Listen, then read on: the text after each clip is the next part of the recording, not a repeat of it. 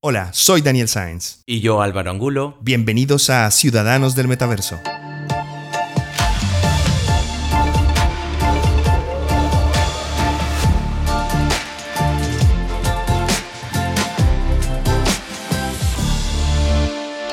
Hola Dani, ¿qué tal? Hola Álvaro, qué bonito es volver, caramba. De vuelta, por fin de vuelta. Y junto con eso, o sea, a ver, muchas cosas han, han, pasado en todo este tiempo de ausencia. Algo que me gusta mucho es que ya no. Ya no hay como que explicar tantos conceptos de lo que, de lo que es el metaverso, porque ya todo el día, todo el tiempo y en todas las plataformas la gente está hablando de esto. Es verdad, mis diapositivas en las que explico qué es el metaverso ya están cogiendo polvo por ahí en un cajón. Sí, sí, ya, ya, te dicen dime algo nuevo, ¿no? Eh, y hablando de novedades, ¿no? Eh, la otra se estaba leyendo algo que dice que si bien ya tenemos estos conceptos de realidades mixtas, blockchain, y ahora la tan de moda inteligencia artificial que está invadiendo absolutamente todo. Todas las conversaciones. Así es, todas las conversaciones. Sí estiman que para el 2030 estas tres herramientas estarán completamente integradas justamente en el, en el metaverso, ¿no? Y que cada uno va a poder crear un valor masivo tanto para las empresas como para los consumidores por igual. Siempre hemos hablado de la democratización uno de nuestros temas favoritos. Así es, entonces esto es un gran paso, esto es alienta mucho más a justamente pertenecer a todo este mundo virtual, digital, este, de internet, etcétera, ¿no? Pero eh, ah, creo que hay un problema eh, bastante serio y creo que tú también lo sabes muy bien, ¿no? Que es que todos metemos es un concepto tan amplio de que es la inteligencia artificial al mismo saco. Sí, además que ahora más que nunca tenemos tantísimos tipos de inteligencia artificial que yo creo que lo más importante antes de empezar a hablar de inteligencia artificial es definir a qué nos referimos cuando hablamos de inteligencia artificial. Y, es, y, me refiero específicamente a todas estas nuevas herramientas que están eh, de moda como ChatGPT, como Midjourney, eh, que son, bueno, y aquí, aquí empezamos un poco con la explicación. Cuando se habla de inteligencia artificial se habla de dos tipos fuerte y débil, ¿no? En inglés son soft y hard. Siempre que pensamos en la inteligencia artificial de ciencia ficción, o sea, en Skynet, en HAL 9000, esta que, toma conciencia de sí misma y que, se apodera de la humanidad y que nos convierte a todos en sus esclavos. Jarvis. Jarvis, básicamente. Jarvis solo esclavizó a, Tony Stark. Eh, siempre que hablamos de ese tipo de inteligencia, hablamos de inteligencia artificial fuerte. A esa es a la que la gente le debería tener un poco de miedo. Si es que vale tener miedo, yo no lo creo. Pero es que esa no existe, Álvaro. Esa solamente existe en la ciencia ficción. O sea, estamos muy lejos, muy, muy lejos sí, sí, sí. de tener inteligencia artificial de ese tipo. La inteligencia artificial de la que hablamos usualmente es la que llamamos débil. Cuando yo estaba en la universidad lo llamábamos también sistemas expertos. Ahora sistemas expertos es solamente una parte de todos los tipos de inteligencia artificial débil que existen. Y básicamente son sistemas mm, que son orientados a, resolver problemas muy específicos y nada más. Por ejemplo, Deep Blue. ¿No? Creo que es el ejemplo más clásico, que es esta, esta inteligencia artificial que jugaba ajedrez, que derrotó a Kasparov en este famoso juego. Eh, pues Deep Blue es uno de los... Y, bueno, eso fue hace mucho tiempo, o sea, que sepamos que la inteligencia artificial débil existe desde hace décadas. O sea, esto no es nuevo. Correcto, si no, hace 20 años Google usa esto. total, total, total. Y, de, hecho hay, hay, hay, usos muy comunes, por ejemplo, usos militares, o sea, hay, misiles eh, guiados por inteligencia artificial. Eh, lo utilizamos, bueno, incluso en nuestros teléfonos. Ahora es que hay muchísimos tipos de inteligencia artificial eh, débil o inteligencia artificial suave que se encargan de tareas súper específicas, pero que se parecen mucho a tareas que nosotros hacemos en el día a día, como los sistemas de generación de lenguaje natural, como ChatGPT. Correcto. Igual también es, o sea, es, importante destacar el tema de que todo esto es, y como lo decías hace un ratito, ¿no? Es, está programado, ¿no? O lo programa un humano, ¿no? O sea, es tú, por ejemplo, en el caso de ChatGPT, tú le dices, ¿no? Este, tú le dices en lo que en teoría tiene como que, que pensar, ¿no? En lo que tiene que, en el resultado que tú esperas que te tiene que dar. Un, un- un humano es encargado de desarrollar el algoritmo y de entrenarlo, en el caso de la inteligencia artificial débil. La inteligencia artificial fuerte se autoprogramaría, pero eso, Exacto. repito, ahora está solamente en la ciencia ficción. Sí, Allá correcto. no existimos. Otra cosa muy importante, y, para, y creo que es la, la más, la más fundamental para entender la diferencia, eh, una inteligencia artificial fuerte sería capaz de resolver cualquier problema. Es decir, cualquiera. Si yo le digo a, a Jarvis que por- me prepare un café, me prepara un café. Y si le digo, eh, no sé, que, que- que salga a trotar conmigo por la mañana, igual lo hace.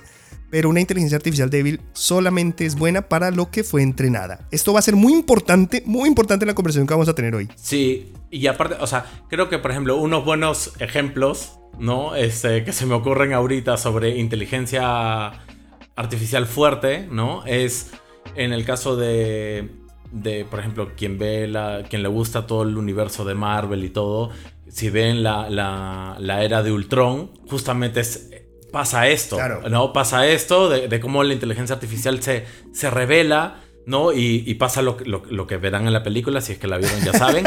o podemos irnos años más atrás y tener el, el ejemplo de en los supersónicos, en los Jetsons, a Robotina. Ay, Robotina, qué maravilla. Ro- sí, sí. Nadie le decía lo que tenía que hacer. Ella lo hacía porque ella, sabía. ¿no? Ah, bueno, esa es, otra, esa es otra característica importante, ¿no? La inteligencia artificial fuerte es pre- puede predecir problemas, la inteligencia artificial débil no. Eh, solamente resuelve un problema una vez se le ha dado un input.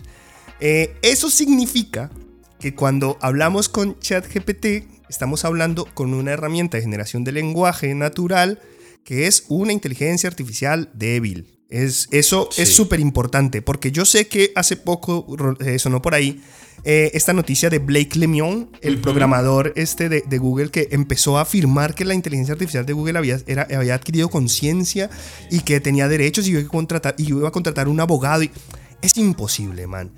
Eh, Yo entiendo que, que- que- que sea fácil caer en la trampa porque nosotros como humanos somos expertos, pero expertos en, en asignarle eh, eh, eh, eh, entidad a cosas inanimadas. O sea, nos encanta eso. O sea, pe- pensemos que el, primer tipo de religión que inventó la humanidad fue el animismo, en el que las cosas tenían espíritu, ¿no? Eh, identidad o, o Si entidad. no, si claro, si no podemos ver claramente a, a Tom Hanks con, con Wilson. Eso es. ¿No? Que la, la palabra que estaba buscando es agencia, perdón, casi, que se me va. Agencia, eso es, Wilson es el mejor Sí. ejemplo. Pues ahora que vemos que ChatGPT es capaz de escribir cosas tan bonitas y que le quedan tan bien y que parece que a veces contara chistes o incluso Y que, Alexa. y que le agarras cariño. No, ya le pides este, cosas como que por favor. Este. Total. Y es porque es tan, es tan buena que, que- que puede, es tan buena haciendo esa tarea específica que nos, nos engaña, nos hace Sí, pensar que es inteligente. Pero no lo es, ¿eh? No lo es. No es, es, es una Es una herramienta. Es una herramienta, es una forma muy avanzada de tu autocorrector de, de- del teclado del iPhone, ¿eh? Sí, O sea, correcto. O sea, al final eh, lo que hablábamos fuera de micrófonos, ¿no? Es como que. Es como, como tu calculadora, pero de palabras, ¿no? O sea, tú no le pides a la calculadora, por favor, que te resuelva una ecuación. Y dije, dije autocorrector, pero quería decir texto predictivo, perdón. perdón, perdón, Está me, bien. me lié ahí. Eh, entonces, eso es. O sea, lo primero es, es- es entender eso, que, que cada vez que hablamos de todas estas herramientas de las que vamos a mencionar ahí, estamos hablando de inteligencia artificial eh, débil, eh, que no son inteligentes, que son muy buenos en reinterpretar datos, no pueden crearlos, sino que toman datos que ya existen y son muy buenos para usarlos dentro de un contexto que, se- que- que su propio algoritmo le ha dado. Eh, es, es típico que en ChatGPT nosotros le decimos, oye, ChatGPT actúa como, no sé, Sí. un, experto en algo. en apicultura. Entonces responde haciéndose pasar por expertos en apicultura porque tiene toda una base de datos de expertos en apicultura escribiendo y, expresando. Sí, o sea, igual, ¿no? Como para también eh, liberar estas, este, estas dudas, este... ChatGPT tampoco está conectado a internet, por ende, o sea, él tiene información limitada hasta el 2021 con, sí, mucha información, muchos documentos, muchos libros, por eso es que le puedes, le puedes pedir que te, que te escriba como Shakespeare, que te recite como tal, o sea, incluso las personas que era como que hazme canciones de En el estilo de Eminem, o sí. de Eminem y, y- y qué sé yo, y algunos afirman que hasta ChatGPT lo hace mejor, pero, o sea, al final es información almacenada que tiene y es, o sea, con lo que te va a dar. Y hay un ejemplo que a mí me gusta mucho, que la otra vez estaba leyendo, que era una persona que le preguntó, o sea, él le dijo a ChatGPT eh, que su esposa, ¿no? La persona le dijo a ChatGPT, mi esposa dice que 5 más 2 es 8. Y ChatGPT le, le respondió como, eh, como que, que su esposa estaba equivocada, ¿no? Sí. Eh, que matemáticamente hablando, ¿no? Este, 5 más 2 es 7 y no 8. Y él le respondió, eh, no porque mi esposa siempre tiene la razón. Ajá. Y ChatGPT le dijo, ah, entonces discúlpame, yo solo soy una herramienta que tiene información hasta el 2021. Puede que en el 2022 ah, las reglas de la matemática hayan cambiado. Entonces, por ende, si tu esposa dice que 5 más 2 es 8, bueno, puede que tenga la razón.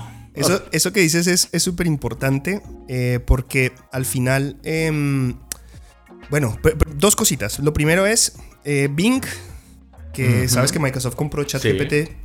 Bing pretende, y ya está haciendo algunas pruebas, sobre eso podremos hablar, en las que ahora sí que abre esa base de datos a todo el Internet y eso es peligroso, porque lo que pasa es que él es muy bueno en generar lenguaje, no tanto en decir la verdad. Entonces con frecuencia se inventa datos. Lo que me lleva a una frase que es, cuidado, porque la inteligencia artificial solo es tan buena como el modelo que usamos para entrenarla y los datos que usamos para entrenarla. Entonces aquí hay una frase que me encanta de Tom Chatfield que dice que no debería preocuparnos tanto la inteligencia artificial. En este mundo de la Big Data, donde compartimos todo, lo que debería preocuparnos realmente es la idiotez artificial. Porque tenemos e, este chat que es muy bueno, muy, muy, muy elocuente, habla muy bonito, pero te dice, pues, te habla mierda. Eso, y eso, eso, eso, es, eso es bastante importante porque es. Eh, si ya de por sí ahorita, ¿no? Sin inteligencia artificial puede haber alguien que le guste generar fake news. Entonces, con uh. inteligencia artificial es importante destacar, ¿no? El tema de que, ¿qué es lo que tú vas a hacer con la data que tienes? ¿Qué, o sea, cómo vas a entrenar tú a esta inteligencia artificial con la información que tienes, mejor dicho, ¿no? Justamente para que no para no hacer el mal, ¿no? Claro, eh, y es que, y es que eso va a ser clave también, la, data con la que la internet va a ser clave, porque aquí este, este, esto suena como que estamos diciendo que la inteligencia artificial no, no, no va o no funciona o no tiene valor. No, todo lo contrario. Para mí es una de las herramientas más potentes que hemos creado como humanidad, eso no, no tengo ninguna duda. El secreto está en eh, usarla como interfaz. ¿no? Eso. Al final, y, específicamente estos modelos de, de, generación de lenguaje, como ChatGPT, son una interfaz alucinante, porque eh, nosotros hemos vivido como una historia, la, computación ha vivido una historia en la que empezamos desde prácticamente eh, la forma en la que nos relacionamos con la máquina. Empezó a ser tan críptica que era prácticamente alquimia cuando teníamos tarjetas perforadas que solamente el que sabía código binario podía identificar qué diablos eran esas tarjetas, a pasar a un lenguaje más o menos complicado, Pascal, C++, hasta, hasta usar lenguajes de programación cada vez más sencillos, a llegar a lo que tenemos ahora, que es una interfaz en la que literalmente yo puedo decirle con lenguaje natural a la inteligencia artificial, puedo decirle, oye, escríbeme este código o, o dime accede a esta base de datos y dame esta información con lenguaje natural y que él lo pueda interpretar. Entonces, para mí esto es el resultado de toda una historia de mejoración de interfaces. ¿eh? Sí. Como interfaz me parece maravilloso, de puta madre. Eh, pero hay que ser muy cuidadosos con la data que usamos para entrenar ese modelo. Y también eh, no perder de vista el, el hecho de que, a ver, algo que en algún momento también conversábamos, ¿no? Era como si bien a mí me gusta, por ejemplo, que ahora existan herramientas que este, identifiquen que lo que se ha escrito, si fue escrito con inteligencia artificial o no. ¿Por qué? Porque basta que suceda este tipo de cosas para que también muchos se, vuelvan un poco más flojos, ¿no? Entonces, y el famoso copy-paste sí, siempre, bueno. siempre, siempre, siempre va a existir. Que sabes, sabes que, que inventar una herramienta para detectar si el texto de pero horas después ya habían creado una herramienta que, que, cambiaba el texto lo suficiente como para que luego el detector no lo pudiera identificar. Echa la ley, echa la trampa. A ver, esto, esto va a ser una batalla que vamos a tener siempre. Yo a eso no le temo tanto, porque si tú eres lo suficientemente... Bueno, si tú manejas la herramienta lo suficientemente bien como para engañar a un profesor y te puedes ganar la vida con ese conocimiento, pues venga, o sea, a por ello, ¿sabes? Al final, esto, y esto es una. Esto igual lo íbamos a hablar más adelante, pero la frase la voy a tirar de una vez. Eh, y es: no, no deberíamos temer a que la inteligencia artificial nos quite el trabajo. Lo que debemos temer es, el trabajo no nos lo va a quitar la inteligencia artificial, no lo va a quitar es el que sepa manejarla, el que sepa eh, razonar con ella, el que sepa usarla de verdad bien. Sí, y, y creo que junto con esa frase era lo que también veníamos hablando de los, de los trabajos del, en el metaverso y el futuro, ¿no? O sea, al final, antes de tú autosepultarte con el tema de que la inteligencia artificial me va a quitar mi trabajo o, me va a... Eh, o sea, antes de, de, llegar a ese pensamiento, directamente a ese pensamiento, mejor piensa de... Con todo lo que tú sabes y con la, la inteligencia artificial como aliada, ¿no? Para optimizar tus tareas, para todo ese tipo de cosas. O sea, usarla realmente como una buena una buena herramienta y ver de qué manera puedes potenciar tu carrera, tu, profesión, las cosas que haces, ¿no? O sea, es, es bastante importante que, ¿no? Antes de, antes de matarte, automatarte, de suicidarte profesionalmente, lo, le saques provecho a esto. Y de hecho, eso es un buen, es un, es un buen punto para entrar a lo que nos atañe, porque al final somos ciudadanos del metaverso, Así ¿no? Es. Entonces, Álvaro. No ciudadanos de la inteligencia artificial. No, yo, yo me considero más ciudadano de la inteligencia natural. Un poco más, que yo soy campesino. Lo mío es la inteligencia natural. Los machetes, cortar árboles. Los remedios caseros de la abuela. Eso, es lo mío. Uña de gato. Eh, Álvaro, tenemos algunos puntos en los que sentimos que la inteligencia artificial realmente va a cambiar el metaverso, ¿no?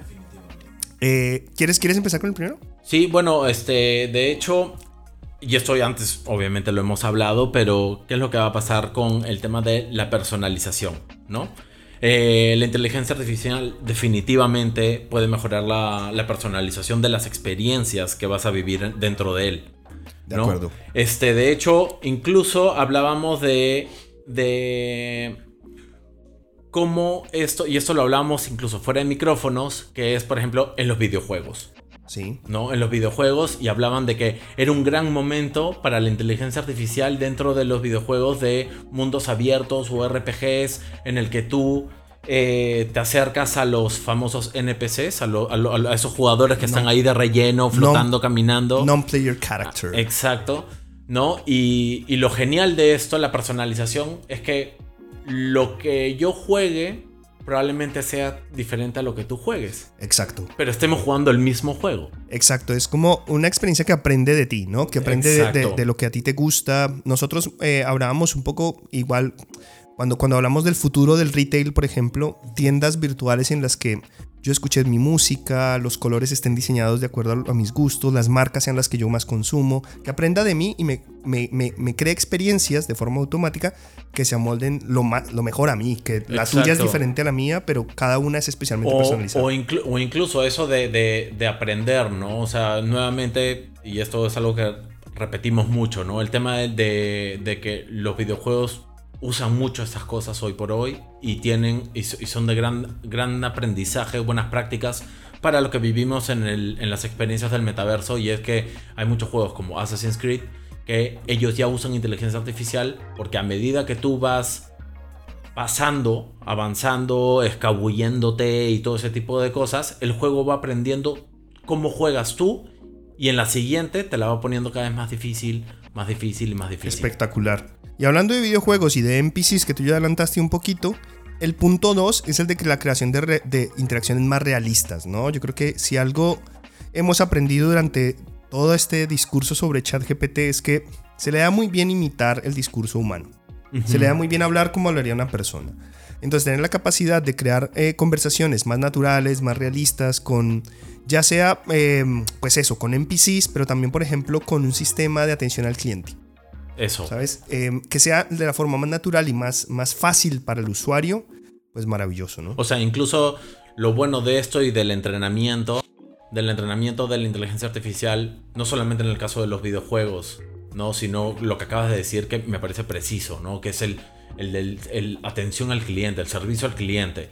¿no? O sea, tú vas a poder entrenar, entrenar a la inteligencia artificial el mismo problema dicho de 80 mil veces ¿no? Y antes de que la siguiente palabra sea, por favor, quiero hablar con un humano, no con un bot, al final, quién sabe, fácil se va a entrenar tan bien ahora que también está bastante de moda la inteligencia artificial de voz, ¿no? Que al final ni siquiera sientas si estás hablando con un bot o no. Sí, y te esto- dé la respuesta que quieres. Esto que lo sepas que es algo que, que hablo mucho con, con- con los técnicos y con, pues, con el equipo de expertos con el que trabajo.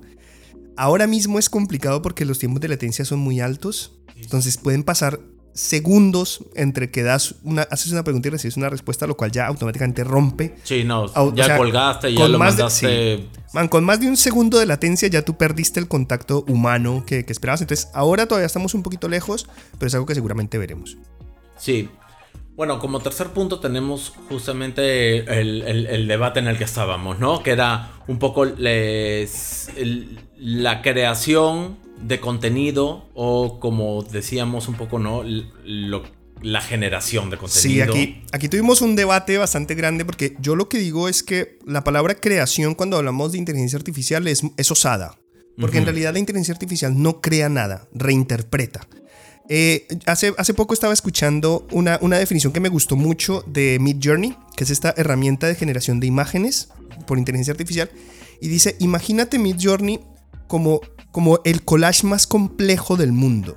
Porque en realidad no está creando nada. Él lo que hace es que toma de una base de datos infinita de imágenes que tiene, él interpreta, él sabe relacionalmente, él puede saber, por ejemplo, si hay un ojo acá, sabemos que hay un ojo más o menos por aquí y una nariz más o menos por acá. Y con esa información toma eh, eh, imágenes que ya tiene en su base de datos y va haciendo como ese collage para crear esas imágenes tan preciosas que salen, ¿no? Obviamente, es, esto, yo sé, es, es una definición reduccionista, pero es, es fácil para entenderlo.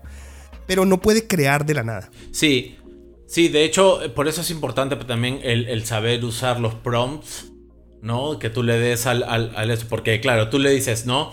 Quiero un, quiero un rostro, ¿no? Quiero un rostro eh, al estilo, no sé, un rostro barroco, ¿no? Pero en 3D. con- O sea, tú le vas diciendo cosas bien puntuales, entonces claro, como la máquina tiene conceptos de lo que es, simplemente le dará el estilo, le dará la textura, lo pondrá en 3D, te lo dará de esta manera es. y lo botará. Y ahora que lo mencionas, claro, creo que todo el mundo habla de crear, ¿no? De que, ah, esto crea, pero lo, Sí. que, lo que dices es bastante cierto, porque incluso cuando te ponen en ese, en, en ese momento de espera, te dice como que, eh, espera un momento, está generando Sí. la imagen, ¿no? Entonces, Sí, no dice- no dice no dice creando, ¿eh? dice Pero- generando. Y es, es- es que, eh, y esto, esto creo que vale la pena tener un poco el, el debate o, o abrirlo, aunque el capítulo es algo un poquito más largo, pero creo que es, un, es algo bien, bien importante y es que hay, hay todo un revuelo de parte de la comunidad de creadores, ¿no? De parte de artistas, eh, por varias razones. Hay uno en el que, que sí me parece terrible y, y ahí estoy totalmente de acuerdo con, con- con todo el, el- el ámbito de los artistas y es...